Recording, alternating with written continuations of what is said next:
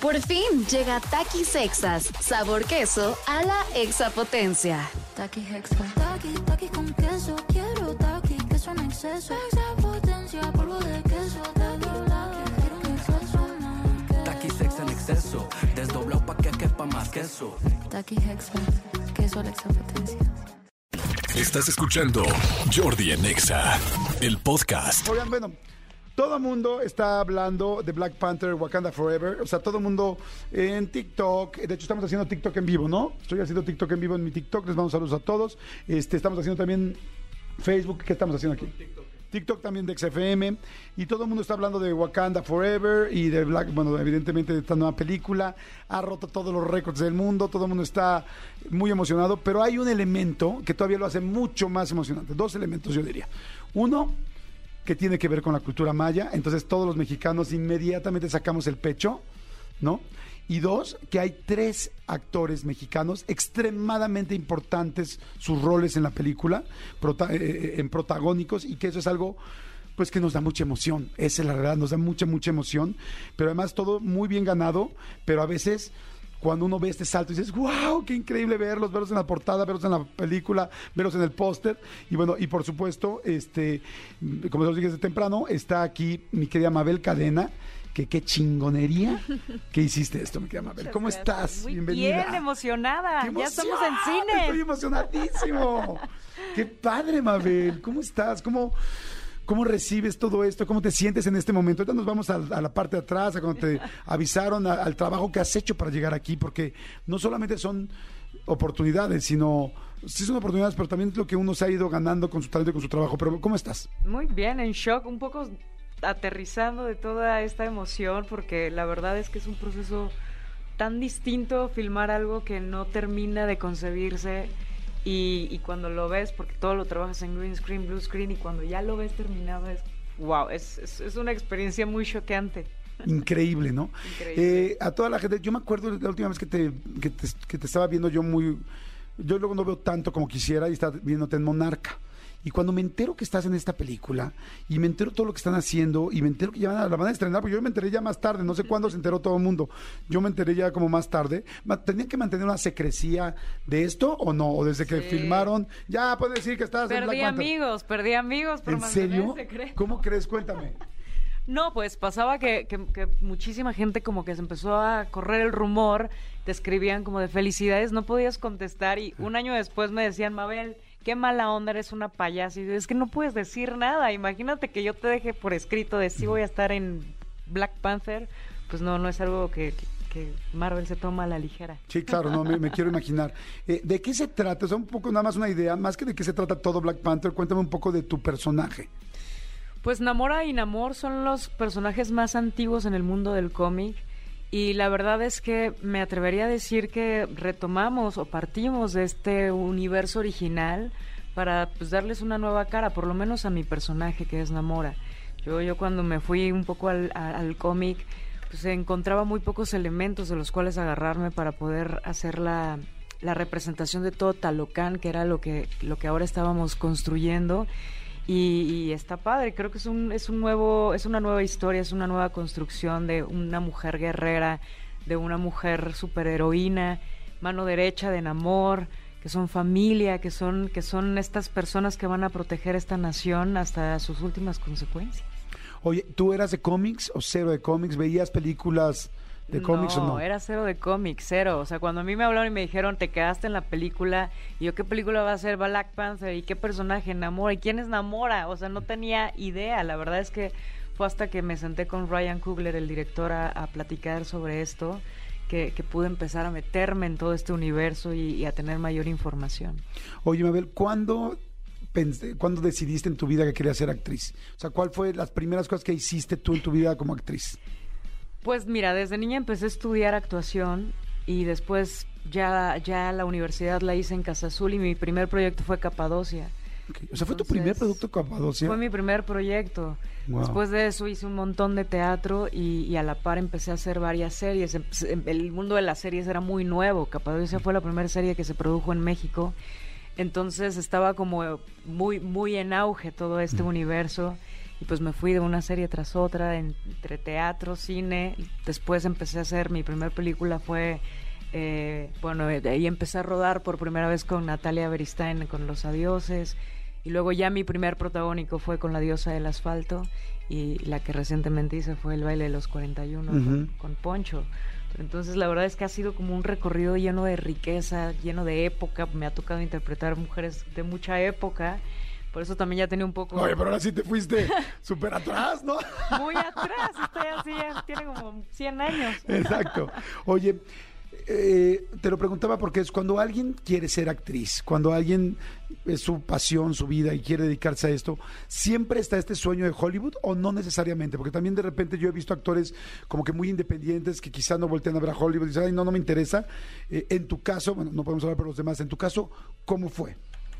Pues no, la verdad es que yo, yo estoy viviendo el sueño que nunca tuve con relación a trabajar en una plataforma como lo es Black Panther y todo este universo de Hollywood. Yo tenía la convicción de que quería hacer una carrera digna en México, tenía la convicción de que quería pertenecer al mundo cinematográfico y justo creo que este año recibí mi segunda nominación al Ariel y para mí fue como un lo logré, ya, o sea, cumplí con, con todo lo que me he propuesto hasta ahora. Y, entrar en, en un universo como este te cambia, te cambia la estrategia, te cambia la vida, te cambia el pensamiento, te cambia la visibilidad que tenías sobre la carrera que tenías, que, que- que querías tener, ¿sabes? Porque no es algo por lo que trabajé. Siempre tuve como la, la cabeza en voy a hacer una carrera en México y si de aquí pasan otras cosas, increíble, pero si no, tampoco quiero como desviarme ni, ni, ni perder mi atención en tantas cosas. Oye, porque de repente hay mucha gente que consigue cosas porque lo estuvo pensando mucho, porque cree por la energía, por tal.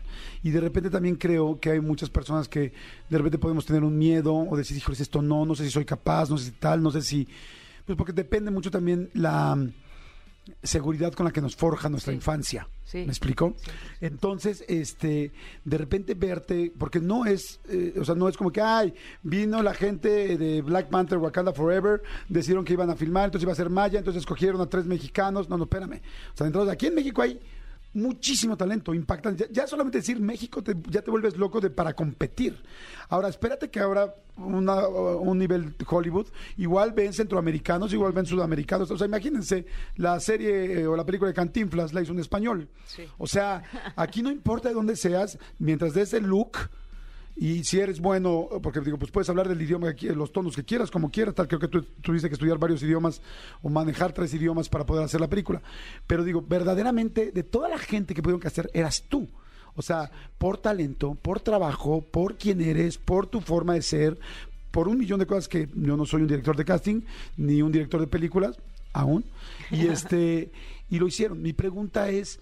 ¿Cómo llegaste hasta ahí emocionalmente? Entonces, ¿cómo crees que no solamente por talento, sino que lograste eso? ¿Creías mucho en ti? ¿No creías? ¿Dudaste? ¿No dudaste? No, ¿Qué pasó? Mira, tengo una certeza de la capacidad que tengo como actriz porque, porque, porque las he trabajado, he habido mucho trabajo eh, a lo largo de estos años. Llevo casi 12 años desde que hice por primera vez Capadocia eh, profesionalmente.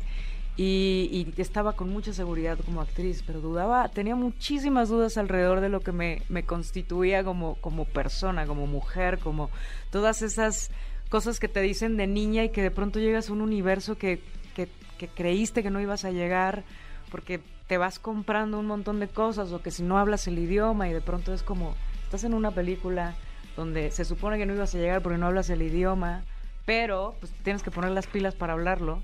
Es, es, es como empezar a romper muchos, muchas cosas en mi cabeza, de decir, créetela. Y creo que no fue hasta que terminó Black Panther que tuve una llamada con Victoria Alonso que me dijo, Mabel, me, o sea, cree que mereces estar aquí, ya comienza a creer, que comienza a reconectar con tu poder. Y, y la verdad es que sí ha sido muy bonito cómo me ha cambiado personalmente la vida hacer una película como esta, cómo me ha devuelto la capacidad de creer en mi belleza y en mi poder y en, y en replantear mi camino y en decir, ahora sí quiero derrubar, derrumbar todas las puertas que se me pongan enfrente porque no me van a agarrar desprevenida, porque de aquí en adelante me voy a preparar y voy a convertir todas esas debilidades en fortalezas para seguir rompiéndola porque, porque es, es la única misión que queda, ¿sabes? Yo hoy estoy viviendo un sueño lleno de libertad gracias a las mujeres que antes de mí ve- empezaron a romperlas. ¿no? Claro. Vemos, Salma está en, en Hollywood también abriendo una brecha. Hay muchos mexicanos en, en Hollywood. Antes de Salma, mucho, muchas mujeres de nuestro cine mexicano de oro fueron a romperla ya. Entonces yo lo único que quiero es poner mi granito de arena para esas generaciones que vienen sigan siendo más fuertes. Me encanta lo que dices porque fíjate, yo creo que una entrevista en este momento con Mabel Cadena pues tiene dos líneas, ¿no? Una puede ser completamente Hollywood, tal, el momento, la, la actuación, lo difícil, el bucear, todo lo que hay que hacer, ¿no? Y también te lo voy a preguntar. Pero hay otra parte que me importa mucho a mí, que es la parte de inspiración. O sea, y es lo que acabas de decir. Yo siento que hay muchísima gente que lamentablemente en México no creemos en nosotros, porque tenemos una cultura muy derrotista, lamentablemente, ¿no? Yo vengo ahorita de unas cosas que hice en Estados Unidos y yo ¿qué cosa con estos cuates? O sea, todos se ayudan, todos se ayudan, todos se comparten, cómo crezco, cómo tal, cómo le hiciste tú, mira, hazla así, hazla así, hazla así. Es como todos crecemos, si yo crezco, todos crecemos. Y lamentablemente en México, algu- otras generaciones nos hicieron ver como, quédate con el tip, quédate con el tal, no, no digas todo lo que haces para estar ahí, o sea, muy, muy egoísta, ¿no? Entonces, ahorita dijiste que tú tenías miedo del idioma. ¿Qué otras, dime otro par de cosas que tenías miedo en tu vida, en la actuación, en tal, porque creías que no ibas a conseguir esto? Porque evidentemente ya vimos que se lo conseguiste. ¿Qué otras cosas no tenías? Porque estoy seguro que con eso va a haber gente que se va a reflejar y te va a decir, ay, yo también tenía miedo de esto o me hace sentido con lo que yo tengo miedo. Pues la verdad es que a veces una es muy dura con, con- consigo misma, ¿sabes? O sea, yo sí sé las capacidades que tengo, pero yo tenía miedo de fallar, de no estar a la altura, de, o sea, no es lo mismo ah, cometer errores en, ¿sabes?, en privado, que cuando tienes una exposición mundial es como, no, no quiero fallar, o sea, no quiero cometer un error, no quiero perder esta oportunidad, porque igual sería cerrarle la puerta no solo a mí, sino a un montón de gente que quiere venir a abrirlas también. Entonces tenía, sentía, me tomé muy a pecho la responsabilidad que tenía y eso me carcomió la cabeza al inicio, ¿sabes? Fue como, como sentarme a hablar muchísimo conmigo y en algún punto también me di cuenta que, se había puesto el dedo en la herida, ¿no? La- las cosas a veces no se ponen enfrente cuando no las tienes que, tra- cuando, cuando no estás lista para trabajarlas y a mí se me puso enfrente una, una niña que, que tenía muchas heridas de- en cuanto a eso, en cuanto a sus renuncias, en cuanto a su historia. Y para mí fue muy importante sentarme a decirme a mí Sus renuncias te refieres a una Mabel chiquita que, que A una renunciaba Mabel chiquita antes de que decir, dijo, no, yo no voy a hacer para mí". esa, a una Mabel adolescente que dijo, sí quiero ser actriz, pero hasta aquí, a una Mabel que solita se fue poniendo limitaciones y tuve, para enfrentarme ya al proceso de filmaciones, sí tuve que, que- que sentar a esa Mabel chiquita y decirle, Mabel, quizá tú renunciaste, pero hoy esta Mabel adulta va a trabajar muchísimo para devolverte todos esos sueños por los que renunciaste, para, para no ponerte excusas, para no ponerte límites, para no dejar de soñar, para volverte fuerte y bella y poderosa. Entonces, la verdad sí fue, sí fue decirme a mí misma, te pasaste, y fue a mí misma decirme, ten, te lo regreso, lo mereces, aquí está. O sea, fue como decir, a ver, Mabel chiquita, si eres Namora. Si eres O sea, Namora. si has hecho lo suficiente Sí, para ser Namora. Y me lo decía mucho, ¿sabes? Y lo escribía mucho de, sí soy una superheroína, pero en mi propia narrativa. Solo yo tengo la posibilidad de adquirir estas herramientas, de adquirir el idioma, de adquirir eh, el, todo el trabajo que necesitaba para estar debajo del agua, para, para abordar el personaje, que hacer una película de superhéroes no es nada sencillo.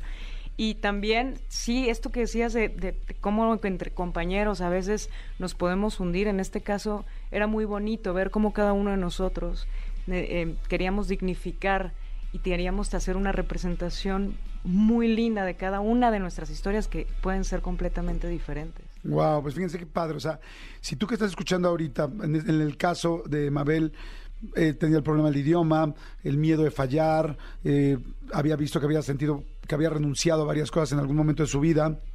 Y aquí fue, me crezco, lo hago y además lo logro. Y hoy la tenemos aquí sentada y la ves en los pósters y la ves en las películas. Dice, a ver la, la película en todo el mundo. Es, todos podemos hacer lo que queremos si realmente lo queremos y vencemos eso. Y nos decimos a ese, ¿cómo dices tú? A ese niño chiquito, Juan, Fernando, Laura, Josefa, como te llames. Y le dices, sí puedes. O sea, quizá antes te costó trabajo porque eras un niño, pero ¿y ahora qué crees? Ya hay un Juan, Josefa, tal, Mabel, Jordi adulto que te va a decir, yo te acompaño ya no, ya no estás tan chiquito, o sea, más bien, estás chiquito, pero ahora yo tienes un adulto al lado que te va a cuidar. Ahora cuéntame, por favor, ese rollo de llegar a filmar en Hollywood. O sea, yo, a mí cuando me preguntan, ¿qué sueño tienes en la vida? Yo digo, uno de los sueños que a mí me gustaría es ir a una superproducción de Hollywood y que me dejaran estar dos semanas o tres semanas viendo cómo filman, calladito, viendo al lado, calladito, les prometo que no pregunto nada, que no digo nada, que no molesto, o que me dicen, ¿qué quisieras? Así, ¿qué darías tu vida por estar tres días viendo cómo filma Steven Spielberg? O sea, digo, yo Sí, me sí, moriría. Pero tú sí llegaste, ¿cómo es? Cuéntame, Es- creo que es cuéntame justo, en lo que llego. Fue ese sueño, ese fue el sueño. Llegar y decir, o sea, yo que soy súper intrépida y me encanta la aventura y el deporte, ahora tengo todos los juguetes para explorar y jugar como se me pega la gana. Y en cuanto yo vi el set por primera vez, yo fui con mi director y con el productor y le dije, oye, a mí no me vas a poner un stone. O sea, a mí méteme a entrenar todos los días, pero yo quiero hacer todos mis stones, yo quiero hacer todas mis escenas, no me pongas, o sea, no me quites la oportunidad de jugar con toda esta industria que tienes aquí, con toda esta imaginación que tienes aquí. Para, para- pues, yo no sé si en un año ya la espalda no me va a dar o el cuerpo no me va a dar o qué va a pasar, entonces déjame vivir la experiencia, ¿sabes? Porque ¿Sí estaban considerados los stunts para tus escenas? pues todos estamos considerados porque pues no es fácil que se te rompa un actor en media filmación, ¿no? Pero, Claro. pero la verdad es que tanto Nate como Ryan como que fue de confiamos en ti, confiamos en que si tú no estás lista en algo nos lo vas a decir, ¿sabes? Fue, fue, fue muy bonito construir esa relación con ellos y que te pusieran todo lo que necesitabas para ser actriz. O sea, creo que es un sueño para mí que alguien me haya dicho, ¿qué necesitas para construir tu personaje? Aquí está. Wow. Entonces eso, tener tiempo para poder hacerlo también es una de las cosas más bonitas que pude vivir en, en filmando Black Panther. Oye, y la parte física, porque eh, tengo entendido que, bueno, evidentemente muchas partes en el agua. Sí. Este, ¿cómo se hace? ¿Cómo lo hiciste? No, yo terminé de filmar y terminé de entrenar. O sea, yo, yo dije, renuncié al ejercicio así un tiempo, porque la verdad es que es muy rudo. Nosotros, yo empecé a entrenar en México con un, un coach olímpico eh, en la alberca para que yo nadaba muy bien, pero, pero le dije, ponme a hacer resistencia, ponme a hacer acrobacias en el agua. Empezamos a desarrollar una patada que quería yo ponerle a mi personaje. Eh, Perdón por la pregunta, pero ¿esto lo pagaba Hollywood o lo pagabas tú? No, eh, ellos, ellos. Por eso te digo, es muy bonito O sea, cuando te dicen... Ya me imagino, oye, "Ten". ¿puedes mandar el recibo de honorarios aquí a la alberca olímpica, por favor? No, la verdad es que es muy bonito eso, porque, porque Qué sí, era de ahí está, necesitas eso, pues entrena. Empecé con un entrenamiento físico aquí, llegando allá, pues era todo esto que te estoy diciendo, pero ahora era un, un entrenamiento de free diving, porque pues teníamos que sostener la respiración bajo el agua, actuar bajo el agua, nadar bajo, o sea, nuestro mundo era bajo el agua y todas las escenas las hicimos bajo el agua y las volvíamos a hacer fuera del agua. Wow. Entonces es como un trabajal, ¿sabes? Creo que hablar el maya también fue una de las cosas más difíciles que, que tuve que hacer, que tuvimos que hacer, porque nuestro coach, que también es actor en la película, Josué Meichi, eh, es- era nuestro coach, él es maya, y, y él me decía, Mabel, es que tenemos que representar a mi gente con dignidad, entonces tiene que sonar, no tiene que sonar solamente, tienes que hablar maya. Y, y- y- y él me hacía grabar las, las, lo- mis líneas y me decía, si mi mamá las entiende, entonces pasamos a la que sigue. Si mi mamá no las entiende, nos vamos a quedar aquí. Wow. Entonces la verdad es que sí es muy bonito también que de pronto lees comentarios de personas que ya han visto la película y que dicen, es que sí entiendo lo que están hablando y si es maya, dices, gracias, que, que ojo, también María Mercedes, eh, María Mercedes Telón hablaba, son, son dos, dos mujeres de Guatemala que hablan el maya de, de Guatemala, pero que igual es, es tan bonito porque lo van a entender, estamos Claro. respetando al 100. Oye, ¿y mezclarlo con el inglés? Inglés, español, o sea, Se vuelve una experiencia ¿qué fue lo más difícil? O sea, para ti, humanamente, ¿qué fue lo más difícil? Eso, ¿sabes? Pasar nueve meses fuera de tu país, sin estar rodeada de las personas que te contienen, eh, con ¿Nueve el meses? reto de... Pero fue sí, mucha prepara mucho tiempo de preparación. ¿Cuánto tiempo se tardaron en filmar? Nueve meses. ¿Nueve meses? Sí, nueve meses. Estuvimos viviendo en Atlanta. No juegues. Nueve meses. Y la verdad es que fue... Yo tenía clases de inglés diario, clases de maya diario y clases de física, o sea, entrenamiento físico diario, de stone, free diving, o sea, era mucha información y en algún punto, o sea, no en algún punto, me quebré muchas veces, me rompí. Ajá. mentalmente, espiritualmente, el idioma para mí era de ya, quítenmelo de aquí, ya no quiero. O sea, pues son entonaciones diferentes, palabras diferentes, verbos diferentes, combinaciones diferentes. Para mí era como de ya, estoy harta. que justo hablaba con Lupita hace unos días que le decía, es que hoy poder sentarme con ustedes Lupita Nyong'o. y tener Lupita Nyong'o y O sea, está chingón. No, yo estaba con Lupita. Y yo, ¿qué, qué Lupita? Fernández. No, Nyong'o. Lupita Nyong'o. Ah, ah.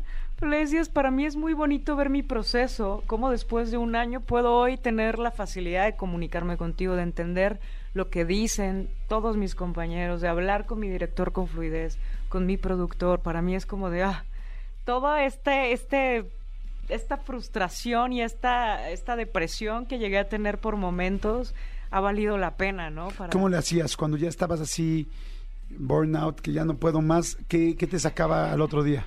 Pues la verdad es que los entrenamientos, porque no, no hay mucho. O sea, había una mujer increíble que, que trabajaba conmigo y que de pronto era, me llevaba a pasear y llevaba ahí, hablaba conmigo. De pronto hacía videollamadas con mi familia, con mis amigos. Es decir, es- que si había un anclaje en México, así de, eh, no sé, tu pareja, tu familia, Sí, o sea, un psicólogo, ellos. a ver, a ver, no, a ver, bueno, Mabel. la terapia era, no podía faltar, ¿sabes? Porque sí, pues te tienes que agarrar ahí de tu cuadrito de Zoom en plena pandemia también, no te dejan salir a muchos lugares, no te dejan recibir visitas, no te dejan hacer con muchas cosas. Se vuelve complicado filmar en esas condiciones. Imagínate nueve meses, este, pues Atlanta es muy bello, pero Sí. uno se vuelve loca. Oye, y este, pero qué padre, ahorita te preguntas, uno se pregunta, ay, qué padre que me tocó a mí. No, no, o sea, tú eras la persona que lo tenía que hacer. O sea, fíjate nada más todo lo que me estás diciendo. Yo no quiero Stones, yo quiero tal, alberca aquí desde México, tal, el Maya, el esto, el tol. eh, y, porque sí, quebrarnos todo el mundo, toda la gente que queremos algo grande, nos vamos a quebrar en algún momento. El asunto es quién pasa esa línea, quién va a filmar al otro día, quién va a la otra, quién acepta al maestro otra vez en el Zoom, así unirse al, al Zoom y otra vez, ok, vamos a practicar tales verbos en inglés o tal pronunciación o tal desmadres otra vez. O sea que no es, evidentemente nadie que haya logrado algo tan grande como esto, bueno, nada, es una casualidad, todo es trabajo. De hecho, yo, yo soy de la idea de que cada quien tiene lo que se merece. O sea, y tú te mereces esto. Ahora, ya nada más para terminar, porque me van a matar aquí, porque como ves estoy muy en modo fan y en modo emoción. Este, ya que viste la película, ¿qué sentiste? Es que es una, yo a mí nunca me ha pasado. Mira que me he emocionado muchísimo viendo mis proyectos, pero nunca algo como esto, ¿sabes? Porque de pronto sí creo que culturalmente como que de pronto hay una idea de lo inalcanzable o tenemos esta visión de, ah, eso está muy lejos, ¿no? Cuando ves que no solamente está está ahí representando a gente de todo tipo, de todo, o sea, vemos de todo tipo en esa película, de todo tipo de latinoamericanos hay ahí, todo tipo de rostros. eh, estos rostros mayas hermosos de Josué, de María Mercedes, eh, eh, los escuchas hablar maya, es, ves de pronto en imágenes que no lees en el guion, pero ves que ya construyen un mundo con, con las historias con las que creciste de niña como mexicana. Y hay una cosa en el pecho que no logras articular en palabras, pero que dices, o sea, yo no sé, a veces no tengo palabras suficientes para, para explicar para mí qué es la representación y visibilizar cosas, pero, pero sí sé que esa es la potencia de las ficciones que me gusta contar, que cuando ya las ves, eso pasa en el cuerpo. Y cuando te veías a ti, como... cuando te veías a ti, dices, soy yo. Soy yo que estoy haciendo eso y lo hice. Se ve cabrón lo que estoy haciendo Sí. físicamente y lo hice y soy yo. Y me veo guapísima y me veo fuerte o tal. ¿Cómo te veías? sabes que ni siquiera veía eso. A mí me conmovía porque no lo veía desde un lugar de ego, sino era como, no manches, es mi cara, o sea, es la cara de esa niña que quiso ser actriz y que hoy ha hecho cosas increíbles en México y que está jugando ahora a ser un superhéroe. Está padrísimo. Y esa cara también está representando un montón de niñas en mi país, un montón de diferentes caras, de diferentes diversidades e historias. ¿no? La, la historia de Josué, que es completamente diferente a la nuestra, la historia de Tenoch, la historia de Alex, que es un venezolano eh, que creció en Estados Unidos. O sea, hay, habemos latinoamericanos ahí con historias por doquier, pero que cuando ves eh, una película como Black Panther dices, "Puf, aunque seamos de lugares diferentes, nos reconocemos ahí, ¿sabes? Es como, wow, es... No, nunca en mi vida he sentido un poder tan grande como lo que sentí la primera vez que vi Black Panther. Porque eres superhéroe. También. Ah. Mabel Cadena, muchas gracias, corazón. Qué padre, Gracias. te felicito. Muchas felicidades por todo lo que lograste, por lo que están representando, por lo que están haciendo. Y especialmente por lo que están inspirando, porque yo estoy completamente de acuerdo con lo que dices. Eh, me encantó que dijeras, agradezco a las generaciones anteriores de mujeres que han abierto esto para que hoy yo esté aquí y hoy tú eres un elemento importantísimo, una pieza importantísima para todas las que vienen.